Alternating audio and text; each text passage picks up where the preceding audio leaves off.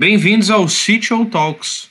Hoje vamos conversar com Thiago Lima, o CEO da Link API. A Link API é uma plataforma de gerenciamento de APIs para devs. Opa! Tudo bem? Tudo bem, Thiago? Tudo bem. Tudo ótimo. Bom, cara, primeiramente agradecer o seu tempo para compartilhar aqui com a gente um pouquinho das suas experiências. É, só para dar um contextualizado para a galera que está entrando, depois a gente vai, vou deixar aqui salvo para o pessoal depois assistir também. É, só explicar rapidamente o que é o CTO Talks. Né? O CTO Talks ele surgiu com questionamento. Eu sou estudante de tecnologia, né? com questionamento sobre será que programar é o único skill que um, que um CTO precisa? Né? A gente vê um fomento de empreendedorismo crescendo cada vez mais e a figura do CTO não fica tão clara para quem está começando uma startup. Né? Então, foi a partir disso que eu comecei a buscar pessoas para entrevistar como você, com seu background e com toda a tua história, tua experiência. E novamente agradeço e você se apresentar um pouquinho para a galera. Quem que é o Thiago Lima? Legal. Bom, eu sou, como você disse meu nome já, não vou repetir várias vezes, mas sou fundador e CEO da Link API. A Link API é uma plataforma de gestão de APIs e desenvolvimento de integrações para devs. Né? Uhum. Então, contando um pouco da, da, minha história, eu sempre estive muito envolvido com esse mundo de tecnologia. Eu acabei começando a, a programar uhum. bem cedo, acabei começando com 12 anos. Isso por uhum. influência que eu tinha alguns amigos mais velhos que já estavam na área e, e falavam que era o futuro. É, depois eu fui para o mundo de consultoria aos 14, eu acabei conseguindo aí é, uma vaga numa consultoria pequena e lá eu aprendi muita coisa. Então, desde ERPs, né, como é que funcionava o sistema de gestão, é, como é que customizava, como é que desenvolvia, Legal. enfim boas práticas, coisas que eu já não sabia quando eu comecei como, como freelancer aos 12. Então, me uhum. profissionalizei de fato nessa empresa e aprendi, assim, o, o, que eu não aprendi na escola, acabei aprendendo nesse, nesse trabalho. E aí, com 17 Legal. anos, eu decidi fundar a minha primeira empresa de tecnologia, né, chamada MDTech, e, e na época foi meio que um acidente, porque tinha uma empresa grande vindo aqui para o Brasil, que era a Huawei, né? Uhum. Uma empresa chinesa. Sim. E eles precisavam de um, de um negócio que eu sabia fazer. Então, a pessoa que acabou liderando a área de tecnologia aqui no Brasil me convidou para fazer parte como um consultor. Né? E, uhum. e, isso acabou virando uma empresa, porque eu acabei criando produtos lá dentro, o negócio aconteceu muito rápido, é, e aí deixou de ser uma eu presa, virou uma empresa com escritório, Sim. com mais de 80 pessoas, é, e aí comecei minha, minha história no, no mundo de empreendedorismo. Mas como nem tudo são flores, né? O, crescimento ele custa caro. E aí depois de uhum. dois anos mais ou menos eu decidi vender a empresa, porque eu não queria mais não. trabalhar com tecnologia. Eu tinha decidido que a minha tá. vida não era no escritório e não era uhum. mais programando, era no, no esporte. E aí eu vivi uma virada de chave imensa na minha vida, virei lutador de MMA. Tu acha, uhum. A gente acha que não tem nada a ver, mas tem um, uma ligação que a gente vai falar aí no, no, no decorrer claro. da conversa. É, acabou claro. não dando muito certo. Na verdade, no começo deu muito certo. Eu fiz quatro lutas, acabei ganhando elas. E aí, na quinta Sim. luta, eu acabei sofrendo um acidente que me fez voltar para o mundo de tecnologia. E aí, voltando para o mundo de tecnologia, acabei assumindo uma empresa que era muito forte em transformação digital, chamada Def Câmara. É, acabei tá. entrando como diretor de arquitetura barra CTO. É, e a, a, coisa aconteceu muito rápido. Quando eu entrei, a empresa tinha umas 200 pessoas. É, o negócio em três anos virou 300, 700 pessoas e eu acabei Caramba. liderando essas 700 pessoas, então fui o CTO uhum. uh, que liderou todo essa, esse processo de crescimento lá dentro, Legal. até que a gente decidiu investir em produtos próprios. Então, ao invés de ficar fazendo fábrica de software, de ficar fazendo transformação digital como consultoria, a, a ideia uhum. da F-Câmera era criar inovação através de tá. produtos. E, e foi assim que surgiu a, a, o Link API. Só que o Link API nasceu em 2017, oficialmente.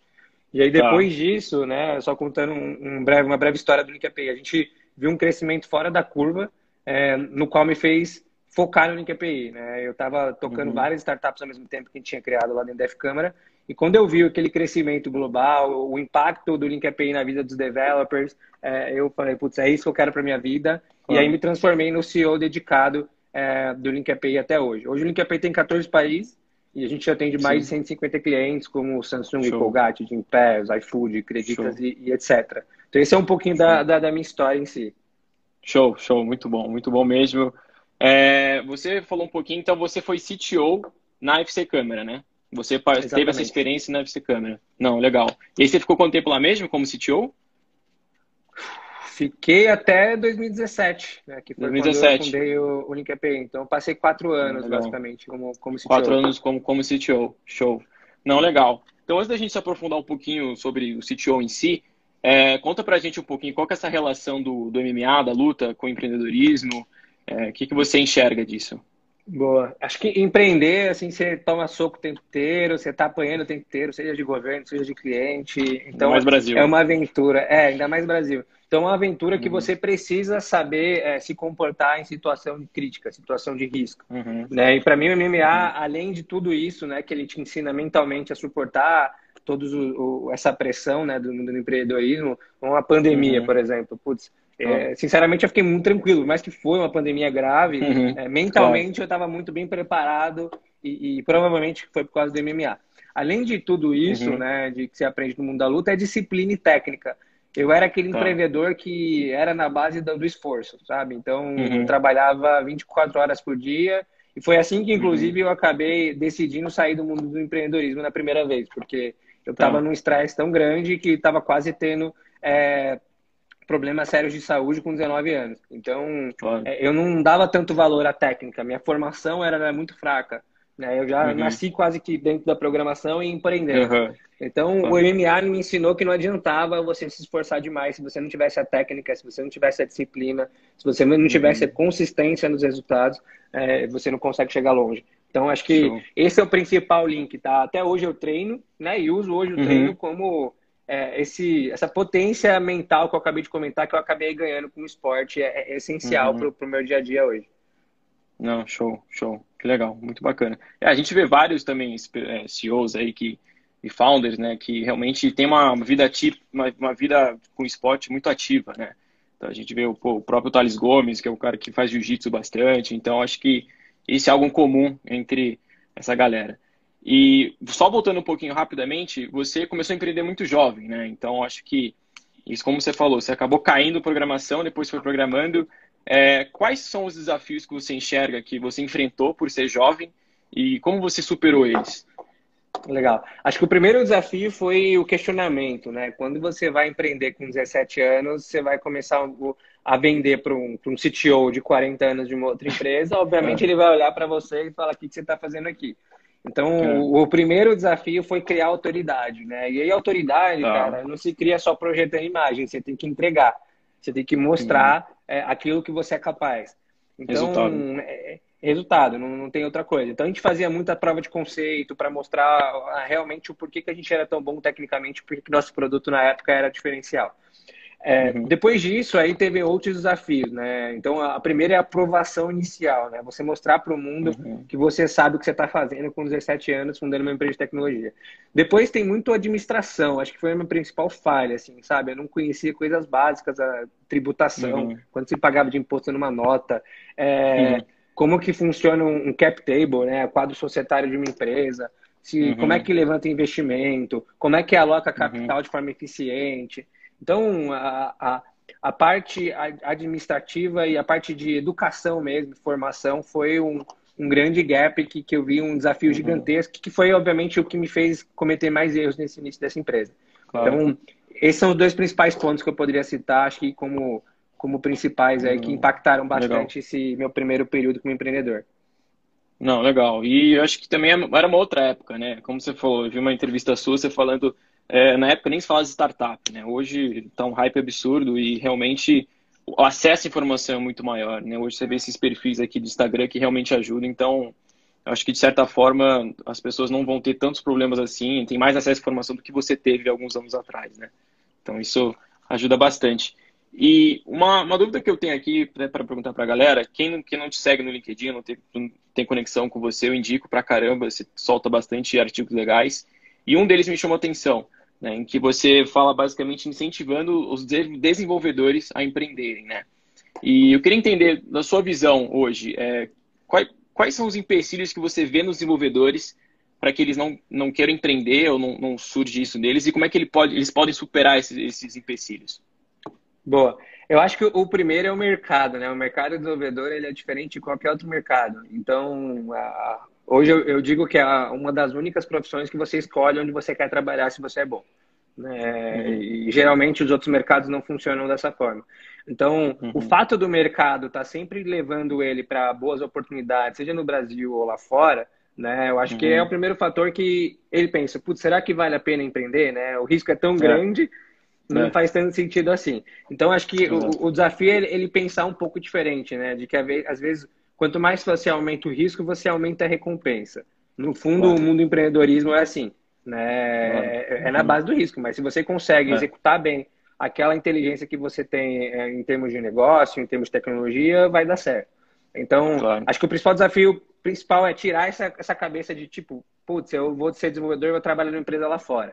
Né? A uhum. capacidade do desenvolvedor aqui no Brasil, e esse post foi até muito polêmico, né? Porque a maioria das pessoas comentaram falando, cara, é, realmente, eu conheço desenvolvedor do, do mundo inteiro e não existe nenhum desenvolvedor, uma mão de obra tão qualificada como a do Caramba. Brasil. É, então, e o do Brasil, e o Brasil está querendo trabalhar lá fora. Então, por que não fomentar é. o empreendedorismo é. aqui, dado tanta oportunidade? Tipo, o Brasil uhum. é um país gigantesco, cara. O Brasil, em termos de mercado, só é menor que os Estados Unidos, China. Uhum. Mas olha o é, território que também, a gente tem, né? Claro. Com e, certeza. E, mas também tem incentivo, né? A gente fala por uma uhum. ótica de mindset, né? Dessa que eu comentei, do cara querer trabalhar lá fora, mas também Sim. não tem incentivo.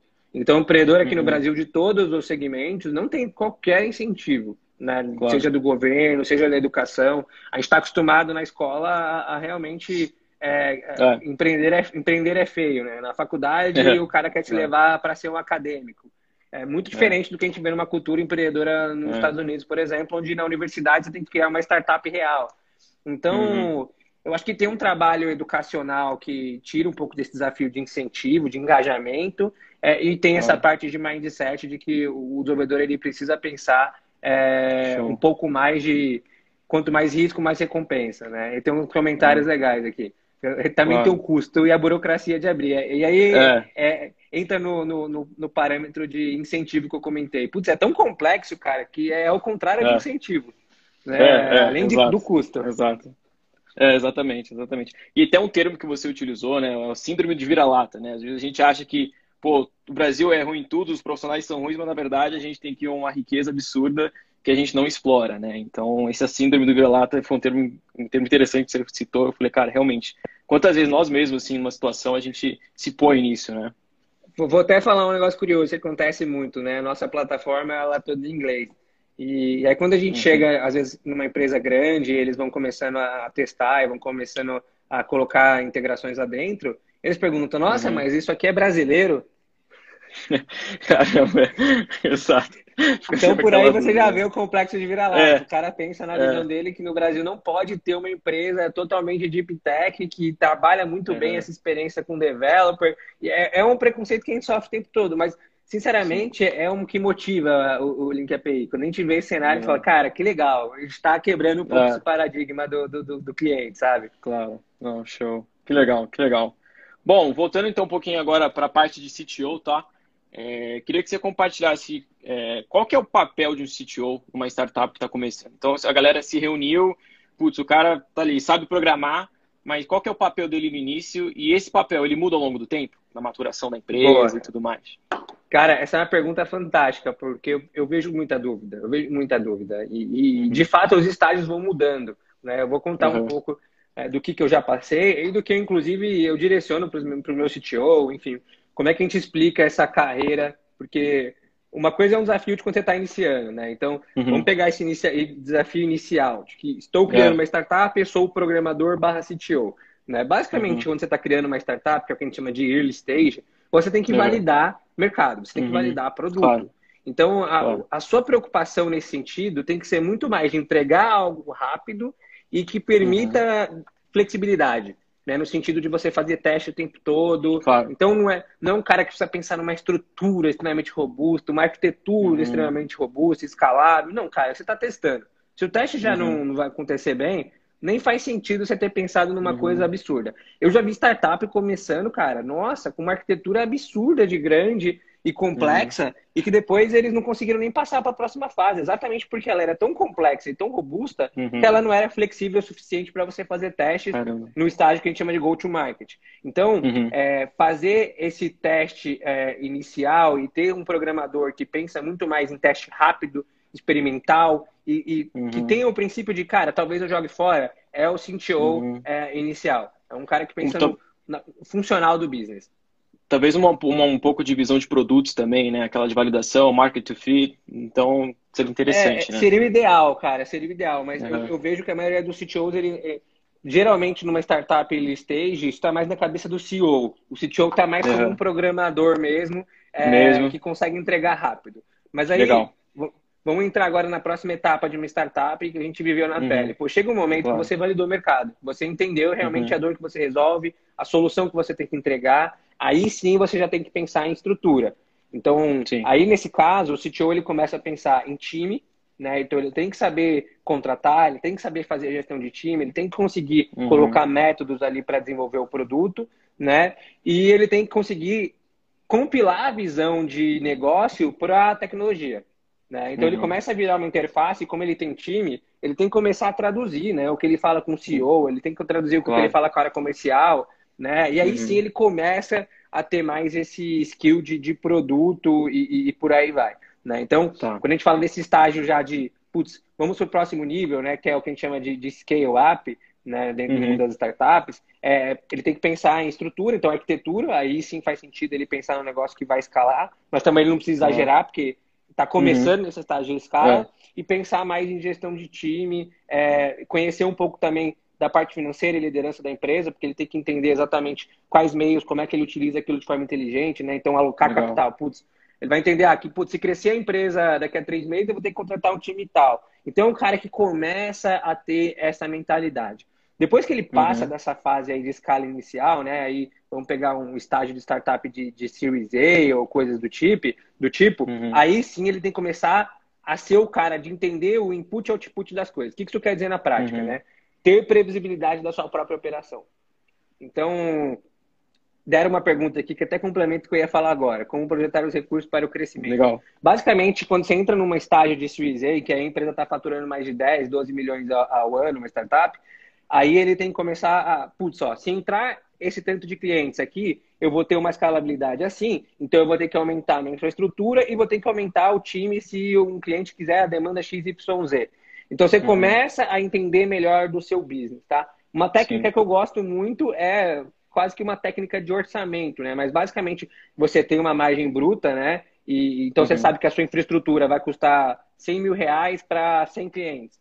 Pô, você faz uhum. uma conta burra ali e sabe que se duplicar o cliente, você vai duplicar isso se o negócio estiver eficiente ou não. Então, o CTO nesse estágio, ele tem que entender muito bem. Então, ele tem que conhecer de financeiro, né, para uhum. alocar bem os recursos. Ele tem que uhum. conhecer de gestão de times, estruturas, métodos e por aí vai. E ele tem que conhecer e arquitetura, aí é um conhecimento mais, mais parrudo. Tá? Então, parrudo, esses é. são os principais estágios que a gente vê é, no mundo das startups e a evolução do, do papel do CTO é, conforme a, a startup vai crescendo. Show. E esse papel, assim, pensando então nas habilidades dele, mais pontuais, assim, que você vê. É, algumas, pontue algumas, assim, técnicas e umas interpessoais. Interpessoais acaba sendo tanto para o founders como um todo, mas é, tecnicamente falando, o que, que o CTO precisa entender, tecnicamente falando, ao longo do tempo? Então vamos lá, a arquitetura da solução é básico, ele tem que entender de infraestrutura, ele tem que entender de DevOps, ele tem que entender de desenvolvimento de software. Então é, é, tá. é, quase que a tríade da solução, né? Uhum. Não adianta ele conhecer só de aplicação e não conhecer de infraestrutura se ele é um CTO Sim. de uma empresa que, que necessita de robustez. Então, uhum. entender de engenharia da computação, de monitoramento, é, de coisas que uhum. geram a saúde técnica da coisa, é, é, o básico, na minha visão, de um, de um CTO claro. É, de uma empresa já num porte considerável, tá? É, aí, uhum. termos técnicos são esses. Tá? É, e aí, stack, não. sinceramente, ele tem que entender o funcionamento da stack, não o detalhe stack. da stack, porque ele já está no nível que ele não consegue programar todo dia.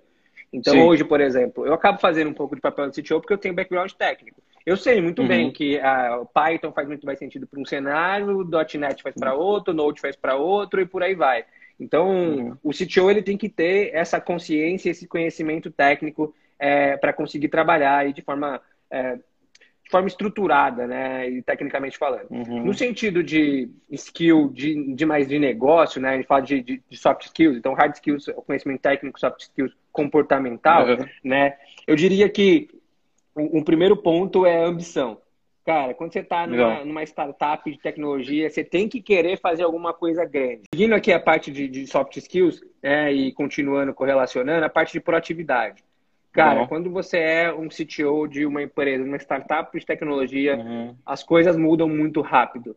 E se você não tem uhum. proatividade de ir lá entender a demanda de negócio para trazer para o seu time técnico, Sim. porque às vezes não é tão simples a comunicação, não chega uhum. tão linda igual a gente claro. pensa. Putz, vai, vai surgir ali a demanda de negócio, alguém vai te falar estruturado. Não. É, muitas claro. vezes o cara de negócio está trabalhando uma demanda.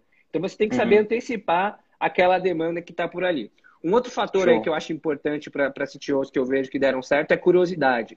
Por que curiosidade? Ah. Exatamente porque a tecnologia muda o tempo todo. O então, tempo se ele não for um claro. cara curioso de ficar o tempo todo uhum. entendendo, ah, putz, surgiu o React, o que, que faz o React? Ah, surgiu Go, o que, que faz o Go? Quais as diferenças? Uhum. Não funciona. Então, para mim, o CTO ele tem que ter, no mínimo, esses três aqui soft skills que eu Legal. Então, voltando, ambição, proatividade e curiosidade. Curiosidade, legal. E essa curiosidade, ela entra muito com a questão, né, que você está ativo também, tecnicamente falando, né? Logicamente, você Exato. não pegar um trabalho muito grande para si, mas saber delegar esse trabalho, mas de certa forma tá sempre programando ou, ou na parte um pouco mais técnica para tá, para ver o que o mercado tá tá trabalhando, é, né? Então acho que E aí é um, um, ponto sobre isso é que a maioria dos CTOs, eles meio que se acomodam tecnicamente, porque a empresa vai crescendo, vai entrando um time bom tecnicamente abaixo dele, e ele não uhum. quer se atualizar. Só que ele é o CTO, uhum. ele é o cara de tecnologia. É. Ele tem que ser a referência, a autoridade técnica.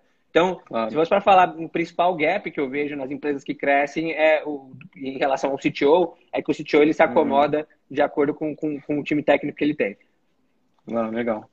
E, bom, pensando então nessas habilidades, principalmente técnicas, né? Porque as interpessoais a gente acaba desenvolvendo no dia a dia, né? Não tem muita teoria. Mas onde você hoje, com seu tempo um pouco limitado, né? Onde você busca esse conhecimento, essas, essas, habilidades técnicas a todo momento? Você tem algumas referências? É, é o blog? O que, que seria? Eu olho muito blog de fora, tá? Não que eu tenha tá. preconceito, mas as coisas lá chegam mais rápido, de fato. Uhum. Então, uhum. eu olho o blog como Nordic APIs, é, API Frames, assim, que são blogs uhum. do conteúdo que faz sentido para o meu business. Então, tá. são mais relacionados a, a The Zone também, é um blog que eu leio praticamente todo dia. Mas uma Legal. coisa que eu gosto muito é não só ficar vendo blogs ou Medium ou coisa do tipo, é falar com o meu time técnico. Isso me atualiza tá. muito bem. Show. Então, eu faço questão de Show. participar muito de reuniões técnicas que acontecem, é, de vez em uhum. quando, obviamente que não dá pra fazer todo dia, para é, entender claro. o que está acontecendo de novo. E é incrível, uhum. às vezes eu passo 15 dias sem participar de uma reunião e eu já fico meio perdido. Eu tenho que chegar para o meu CTO e falar, cara, o que, que, é isso aqui que vocês falaram? É, é. Me explica qual é a diferença. Mas é, é, é, o método que eu uso para não ficar desatualizado e não ficar refém da, da informação. Né? Como eu disse, tecnologia Show. muda o tempo todo. Então, se você não, é. não gosta disso, é, de, dessa claro. curiosidade, desse estudo ativo, claro. É, você acaba ficando para trás muito rápido. Claro, show. Bom, legal. Ótima, ótima dica. E, bom, caminhando então para o final, rapidamente, uma indicação de livro, um ou mais, que te ajudou aí nessa jornada, é, como CTO, pensando muito na visão do CTO, tá? Te ajudou é, ao longo desse tempo, é, um ou mais livros que você acha interessante compartilhar aqui com a gente. Tá, é, esse livro ele tem muito a ver com o CTO empreendedor, tá? Porque é, tá. ele é contado por um cara chamado Ben Horowitz, é, uhum que ele tem o background técnico, né? Ele foi, um dos fundadores aí de, do Netscape, que foi uma das primeiras Sim. coisas que rolaram na internet. Então ele, uhum. ele, chama português, eu acho que é o lado difícil das situações difíceis, né? E, ah, e ele conta toda a trajetória e alguns desafios de gestão, alguns desafios é, não só técnicos, mas alguns desafios de gestão.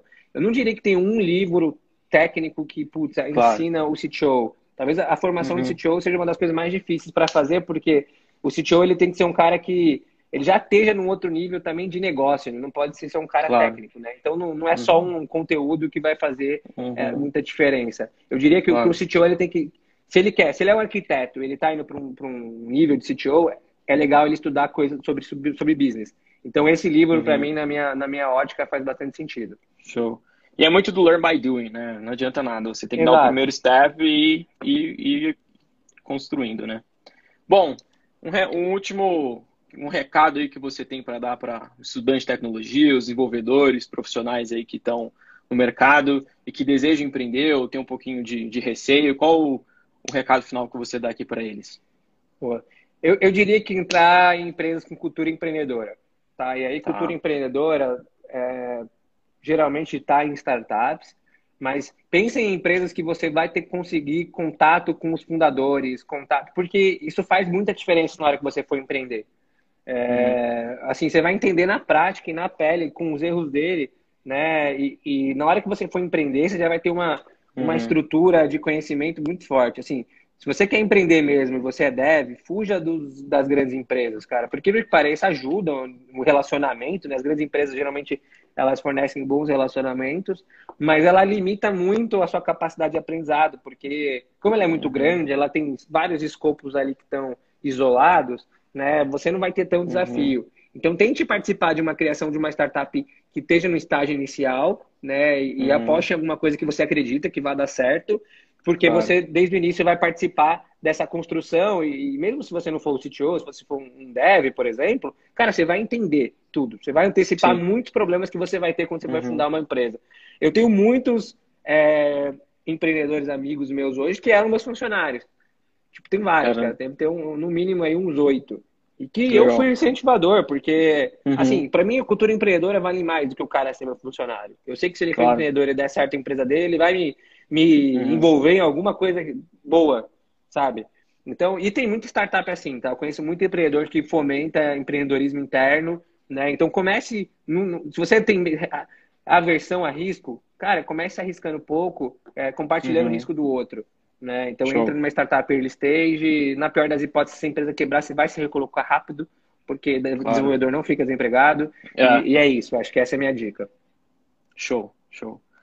Tiago, novamente, muito obrigado. Acho que foi tudo aqui. Agradecer muito seu tempo aí, compartilhar suas experiências aqui com a galera. E muito obrigado, cara. Muito obrigado mesmo. Bom, queria agradecer o convite, cara. Como eu te disse, é, esse tipo de iniciativa é, é, muito útil. Acho que tem muita gente que está querendo ser CTO, que está querendo empreender e, enfim, uhum. conseguir falar com pessoas que fizeram essa trajetória ajuda demais. Então, espero Sim. que eu tenha ajudado muita gente, espero que a gente ajude muita gente ainda com esse conteúdo. Então, eu agradeço aí o convite e provoco você para continuar com essa iniciativa que vai fazer diferença demais aí na vida de muita gente. Então, parabéns aí pela iniciativa e continue ela. Ganhou, ganhou um fã aqui também como um participante.